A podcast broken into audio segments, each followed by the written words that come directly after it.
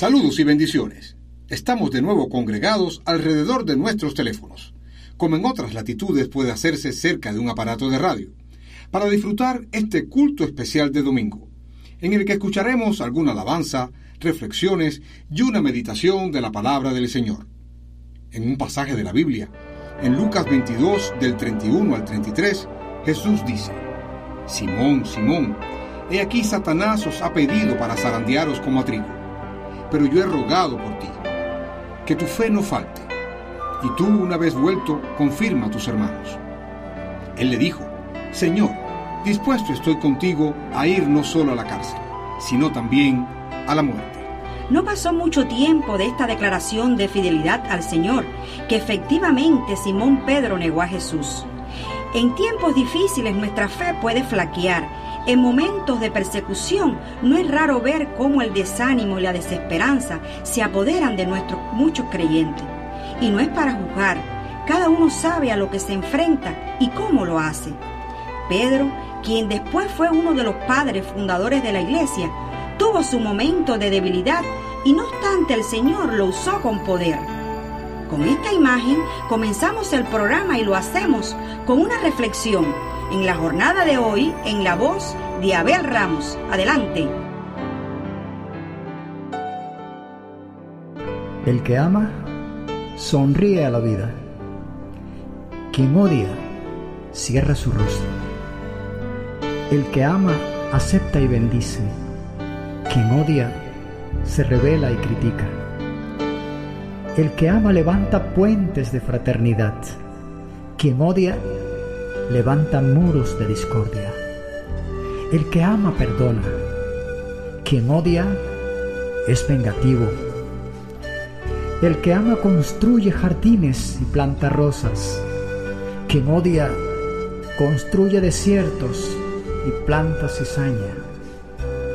El que ama perfuma los caminos, quien odia daña los paisajes de la vida. El amor ilumina a su tiempo. El odio oscurece los sentimientos. El amor es saludable.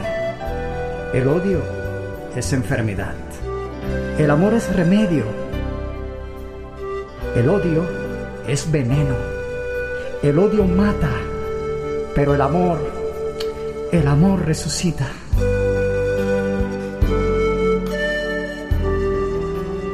Dios me los bendiga a todos en esta mañana. Es un gozo tremendo poder regresar, ya que la semana pasada no estuve. Y bueno, compartir este tiempo con ustedes. Como saben, ya llegó un momento musical del programa de hoy, que estará a cargo de nuestro hermano Cristian Paulques. Bueno, no lleva tanta presentación, ustedes saben quién es Cristian. Disfrútenlo.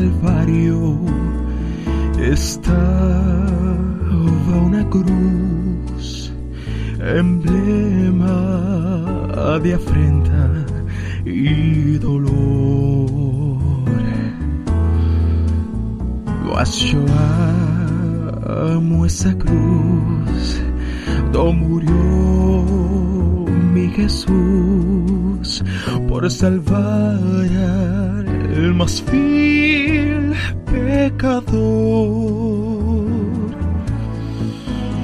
Oh, yo siempre amaré a Jesús.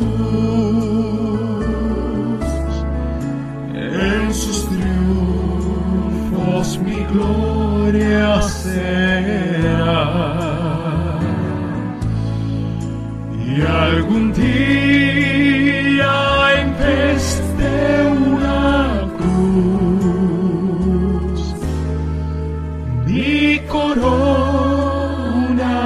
Jesús me dará. Oh, yo siempre amaré a Jesús en sus triunfos mi gloria será.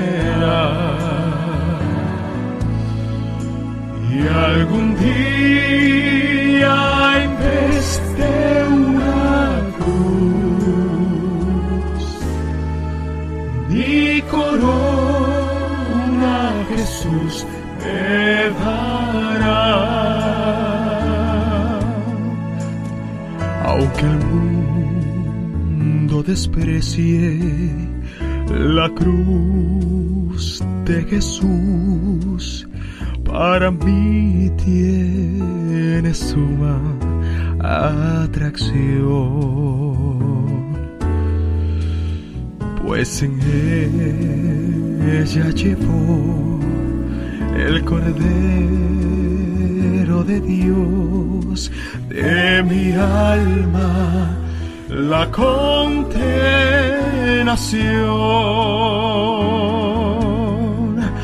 Oh, yo siempre amaré a Jesús en sus triunfos mi gloria será. Y algún día en vez de una cruz, mi corona Jesús me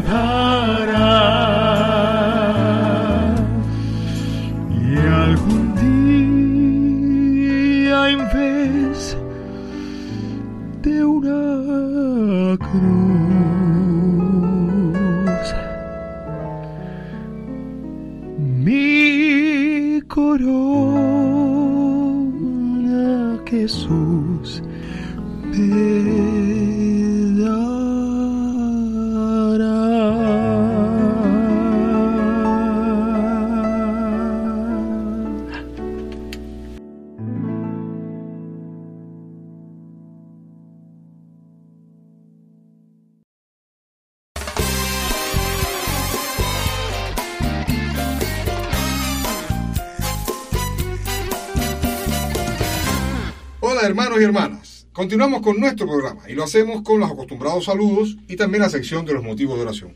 Sí, Roque, espérate. Anuncia quién tenemos aquí en los Y como saludos. no, queremos invitar en este programa a nuestro hermanito Sabiel. Bienvenido, Sabi. Sí, pero Sabi no es el único invitado que hay. No, también queremos invitar a la hermana Raquel, que como tenemos baja técnica hoy en el programa, porque Laura está enfermita, Sabiel está de guardia, pues entonces hemos también invitado a otros hermanos para que participen. Eh, Arraque salió. Y Arraque grabó y salió, pero bueno, queremos saludarla desde aquí. De todas maneras, a ver, ¿qué saludo trajiste por ahí, Sabi? Bueno, queremos saludar a Lourdes por su cumpleaños. ¿Verdad que sí? Que el viernes fue el cumpleaños de Lourdes. ¡Eh! Felicidades Yo no les voy a decir cuántos años cumplió. No, porque- si no, ya tú sabes. También queremos saludar a quien más, quien tiene por ahí. Bueno, esta es la 21 vez que vamos a saludar a Erdito, porque creo que cada un programa así, un programa, Sí. no lo saludamos. El pastor Pero de bueno, del Río. sí, a Erdito es el pastor de Pinar del Río, que se unió eh, esta semana al grupo y bueno, bienvenido a nuestro grupo. Bienvenido a nuestro grupo, como no. También queremos saludar a Jorgito, un primo de Judier y de Junior, que es de la Vía Panamericana y que también se unió al grupo y que está participando con nosotros en estos cultos. Muchísimas gracias, muchas bendiciones y continúen con nosotros. Continuamos en nuestro programa con los motivos de oración y en esta mañana lo hemos invitado a la hermanita Raquel. Raquel, ¿cómo andas? Estoy bien, gracias Roque. Queremos que nos conduzcas en este tiempo. ¿Por quién tienes motivos de oración? ¿Por quién quieres pedir A oración? ver, queremos pedir oración por la hermanita Laura, que en estos momentos está presentando unos granos que le están saliendo y tiene, se está sintiendo mal. También queremos pedir oración por la hermana Tania, que tuvo fractura de un tobillo, está sintiendo mucho malestar. Sí, lo dijo en el grupo el otro día que estaba dolorida. Sí, también queremos pedir oración por la hermanita Lourdes, que está pasando por un proceso de depresión. Queremos que los hermanos de la iglesia estén apoyando en oración para que el Señor la fortalezca. Vamos a estar orando por ti, Lourdes, para que el Señor también te levante ese ánimo. Realmente no tienen tanto motivo para sentirse mal. Es muy importante la oración de los hermanos porque nos ayuda a todos. También quisiéramos pedir oración por la mamá del pastor Giovanni del Moro que bueno dio un antígeno positivo y toda la familia también está aislada en la casa. Eh, saben que en este momento es un momento de, de confiar en el Señor Amén. y de que el Señor nos va a dar la victoria en cada prueba que nosotros pasemos. También quisiera pedir oración por la hermanita Lidia. Sí, como no. Sepas, Lidia, que el Señor está contigo. Y la buena obra que el Señor comenzó, Él la va a terminar en ti. Confía en el Señor, levántese ánimo, que el Señor tiene el poder para terminar de manera positiva lo que empezó. Y hasta aquí nuestro tiempo de oración. Estemos orando siempre. La oración del justo tiene poder. Bendiciones. En este culto dominical quisiéramos compartir con ustedes algunas ideas que se pueden leer en el libro ¿Dónde está Dios cuando sufrimos? del escritor cristiano Joe Budnan, que dice, ¿podría acaso ese mismo Dios que se preocupó tanto por formar delicadamente a Adán del polvo de la tierra, que se preocupó en abandonar su trono celestial para estar con nosotros, que se preocupó por tocar las vidas de personas como tú y como yo, de pronto dejar de ocuparse de nosotros? Y continúa el mismo texto. Dios no es ni bondadoso ni poderoso. Se me ocurre que puede haber otra opción. Dios, a través del sufrimiento, está obrando sus propósitos para nuestro bien. Y ahora decimos nosotros, debemos entender esto en nuestra vida, en las situaciones que enfrentamos cada día. El sufrimiento es parte de la existencia y Dios está siempre a nuestro lado.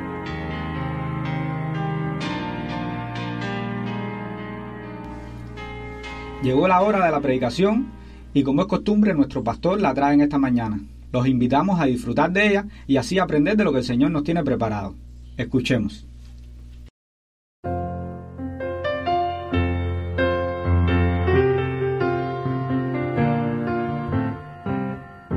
Buenos días mis amados hermanos, un saludo muy cordial a todos.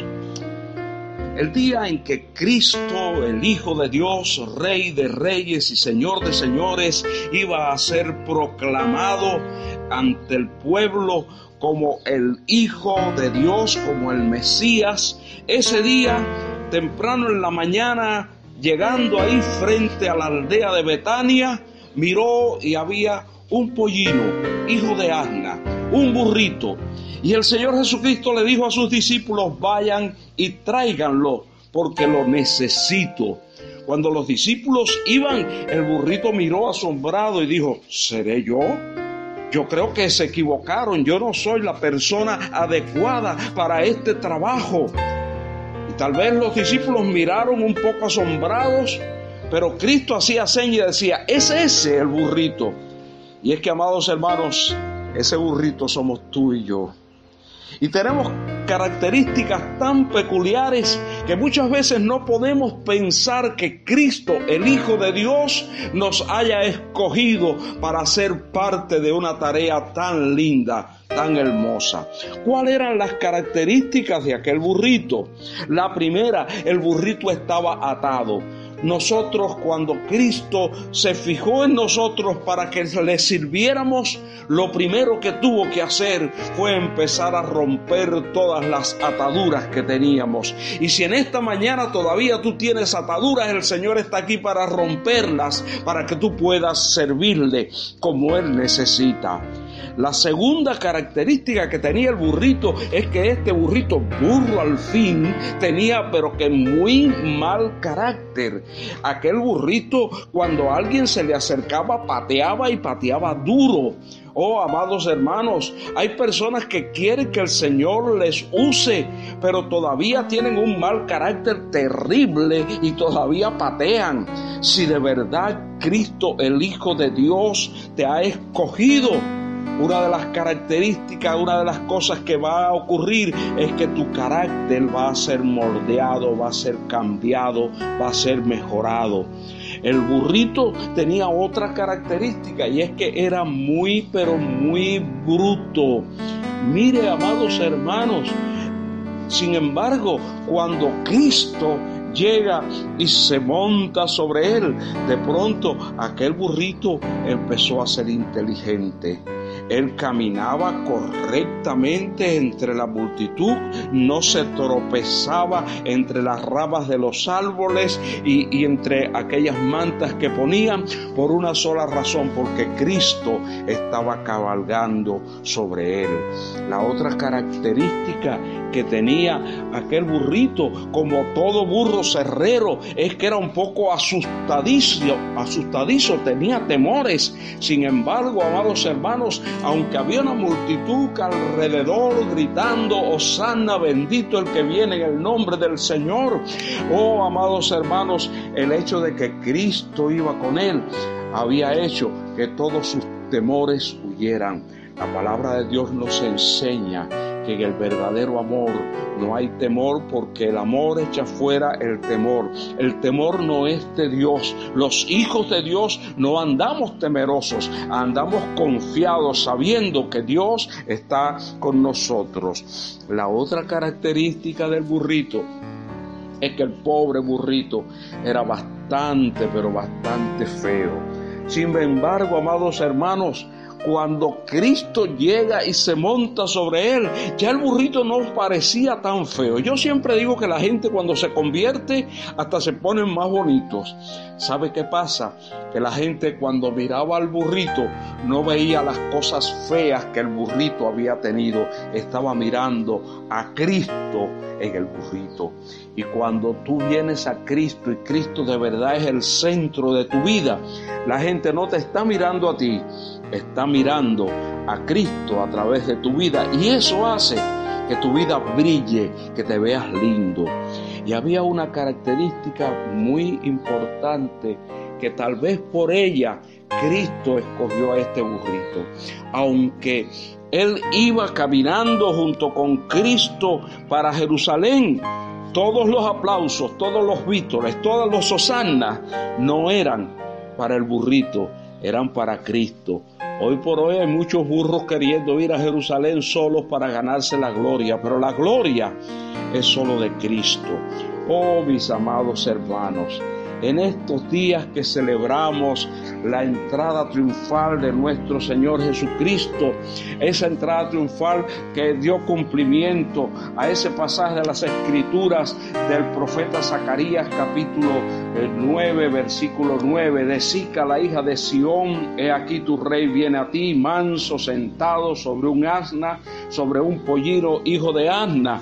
El Señor en esta ocasión nos necesita a ti y a mí. Pero Él necesita que estemos desatados. Él necesita que todos esos rasgos del mundo que teníamos en nuestro carácter sean moldeados por el Señor. Él necesita que si somos faltos de sabiduría, le reclamemos sabiduría al Señor. La Biblia dice que el que esté falto de sabiduría, se la reclame al Señor estamos necesitando también tener confianza para avanzar en el camino sin ningún tipo de miedo. Y también esas cosas feas que habían en tu vida tienen que desaparecer bajo el manto de Cristo. Y por último, cuando hayas servido al Señor, tienes que estar muy claro que toda la gloria es para Él. Bendito día de la entrada triunfal de nuestro Señor Jesucristo a Jerusalén, pero más bendito aún el día en que Cristo hizo su entrada triunfal en nuestras vidas para desatarla, para controlarla, para cambiarla, para mejorarla.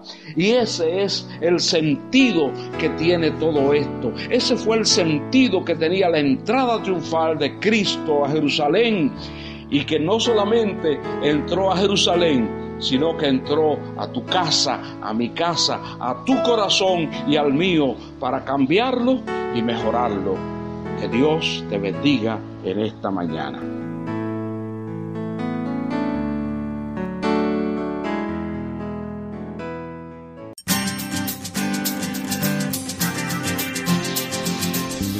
Tendremos un programa especial al que lo estamos invitando desde ya. Queremos que juntos recordemos el evento más importante de la historia de la humanidad, el que marca el inicio de los fundamentos de nuestra fe. No dejemos de congregarnos como algunos tienen por costumbre. Así se nos dice en Hebreos 10:25.